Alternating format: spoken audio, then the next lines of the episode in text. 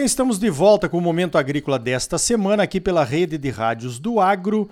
O oferecimento é do Sistema Famato Senar, Sistema Sindical Forte, Agropecuária Próspera. Olha só, nós organizamos através da Comissão de Cereais, Fibras e Oleaginosas da CNA uma live falando de uma novidade aí que pode aparecer daqui a alguns meses, que é a soja carbono neutro. Evidentemente que estamos baseados aí nos estudos que a Embrapa fez, nos princípios e critérios que a Embrapa lançou para carne carbono neutro, por que não uma soja carbono neutro? Quem participou da live conosco foi o João Adrien, do Ministério da Agricultura é chefe da assessoria de assuntos socioambientais. E, na minha opinião, João, isso tem tudo a ver porque nós precisamos de um contra-ataque, um contra-ataque de informação, porque todo ano vem uma campanha de difamação do agro brasileiro aí que corre o mundo, né? Com as questões ambientais, principalmente de nós produtores que estamos aqui próximos da floresta amazônica no Mato Grosso e o Cerrado e toda aquela confusão.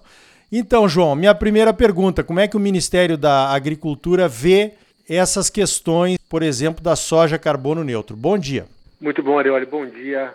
Gostaria de cumprimentar todos os ouvintes aí da rádio e agradecer a oportunidade em nome do Ministério da Agricultura é, e também parabenizar a CNA uh, pelo debate, né, por puxar essa agenda da soja carbono neutro ou soja de baixo carbono porque essa agenda precisa ser liderada pelos produtores rurais, porque são estes os principais promotores hoje de uma economia eh, dita sustentável, né? uma economia dita de baixo carbono. Uh, nós sabemos que o mundo inteiro anseia né, ou pressiona né, o Brasil e pressiona os mercados para essas questões de sustentabilidade. E quando a gente vai ver na prática, a agricultura brasileira, que hoje está sendo muito criticada, é a principal solução para os anseios globais, porque como nós estamos, como nós discutimos né, ao longo do debate, foram as tecnologias tropicais da agricultura brasileira que possibilitaram um modelo agrícola é, intensivo e, ao passo que se torna mais intensivo, se torna mais sustentável. Então, as técnicas né, de plantio direto, da qual nós não aramos o solo, a integração lavoura-pecuária, é, integração lavoura-pecuária e floresta, entre vários outros, são tecnologias que aumentam a produção, reduzem as emissões de carbono e ainda por cima, pelo aumento da produtividade, reduzem ainda o desmatamento ilegal e entre vários outros. Então, no fundo, o Brasil tem aí um modelo tecnológico que nenhum país do mundo tem. Nós temos hoje uma agricultura baseada nessas tecnologias que nenhum país do mundo tem.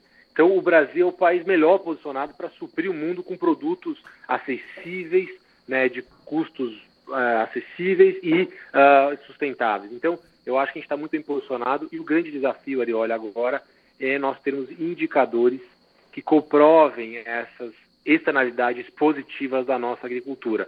Hoje nós temos uma dificuldade de conseguir demonstrar isso com indicadores que consigam calcular o quanto de carbono que nós mantemos no solo e justamente essa iniciativa que a Embrapa conduziu no Carne Carbono Neutro, né, que foi uma plataforma é, com todo um protocolo conseguindo mensurar essa carne uh, muito no sentido de certificação, a gente também conseguiria ter para a soja carbono neutro ou soja baixo carbono.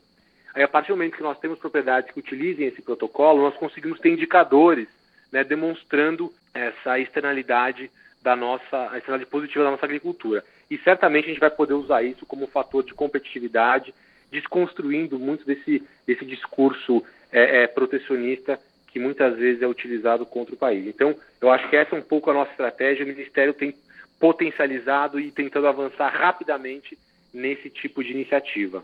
Muito bem, João. É evidente, nós conversamos bastante sobre isso na live, né? Aqui é mais ou menos um resumo do que foi discutido lá. Agora, você falou durante a live que o Brasil precisa empacotar né, todas essas iniciativas de sustentabilidade que nós já temos. Nós temos a reserva legal, nós temos a APP, nós temos o cadastro ambiental rural. Enquanto europeus, os produtores europeus estão entrando em greve, fazendo manifestações contra uma lei lá nova, uma lei agrícola nova na Europa, que pretende reduzir as emissões de carbono das propriedades, os produtores brasileiros, ao contrário, eles estão ávidos, nós estamos ávidos por adotar eh, tecnologias de baixo carbono, como a agricultura de baixo carbono, a integração lavoura-pecuária, a integração lavoura-pecuária-floresta e por aí vai. Esse seria o papel do Ministério da Agricultura, João, nessa questão toda, de Exatamente. colocar tudo num bolo só? Como é que funciona?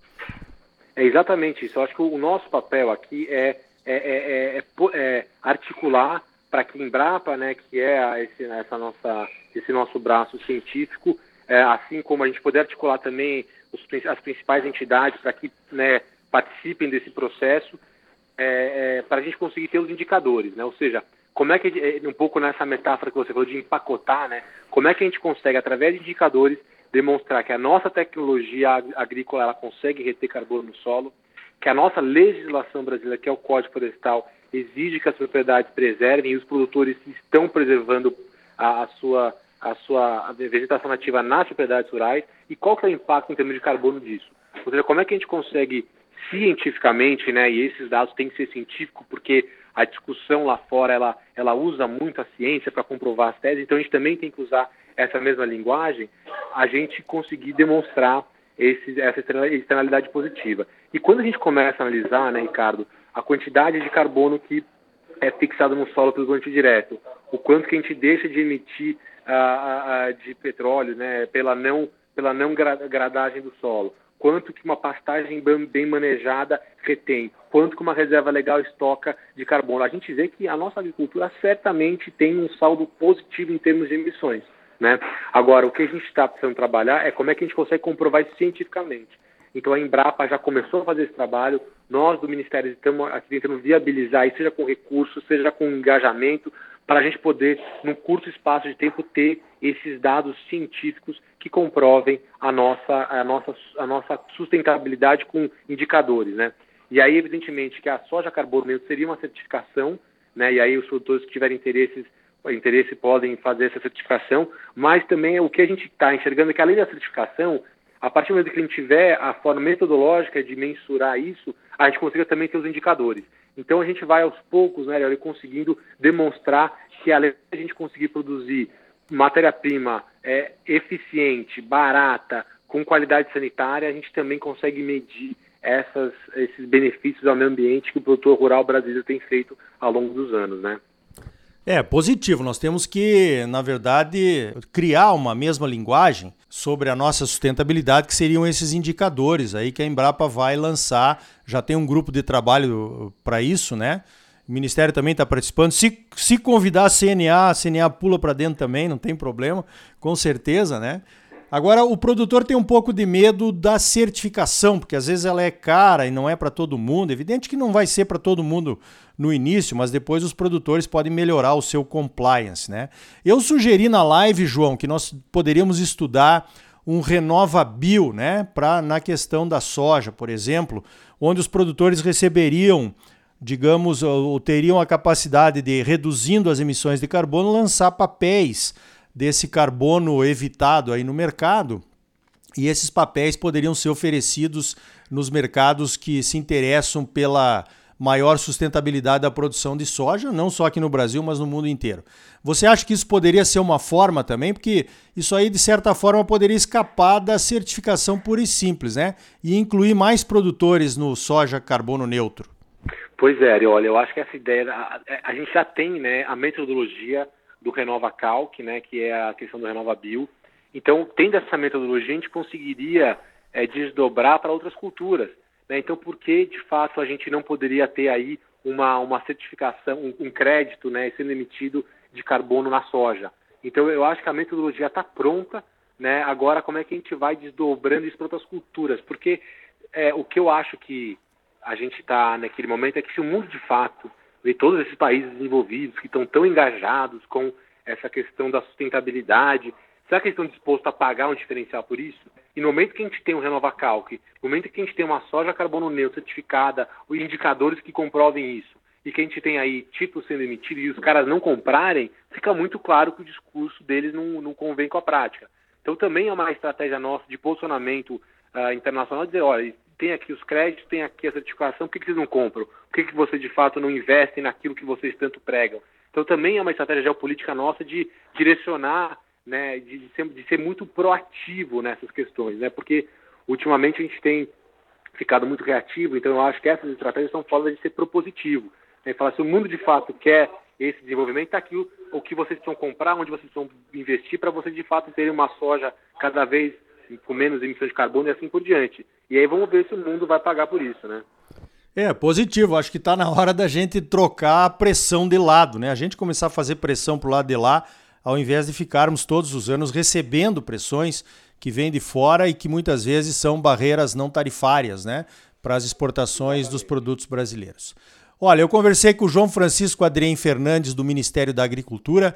Ele é chefe de assessoria de assuntos socioambientais, participou da nossa live sobre soja carbono neutro. João, parabéns pelo trabalho e muito obrigado pela tua participação aqui no Momento Agrícola. E vamos tocar esse projeto aí que eu acho que vai ser um diferencial para a agropecuária brasileira, hein? Perfeito, Olha, obrigado pelo espaço. A gente tem a CNA como uma importante parceira, uma importante parceira nisso e assim que o grupo estiver montado, a gente vai envolver vocês e vamos ver se a gente consegue cada vez mais demonstrar né, toda a qualidade do nosso produtor brasileiro. E boa sorte para todos nessa nova safra, que venha muita água boa para nós aí. Então tá aí, soja carbono neutro. Por que não? Tá mais do que na hora de os produtores receberem compensações econômicas sobre as reduções de emissões de carbono que conseguimos com a adoção de tecnologias cada vez mais sustentáveis. Mas a medição dessas emissões de carbono evitadas precisam ser comprovadas cientificamente. É aí que entra a Embrapa. E as medições precisam ser reconhecidas internacionalmente. É aí que entra o Ministério da Agricultura. E os produtores precisam participar das discussões e das ações de sustentabilidade. É aí que entra a CNA e todo o sistema sindical com a sua representatividade. E você, o que acha? Lembre-se, representatividade é participação, a sua participação. Pense nisso.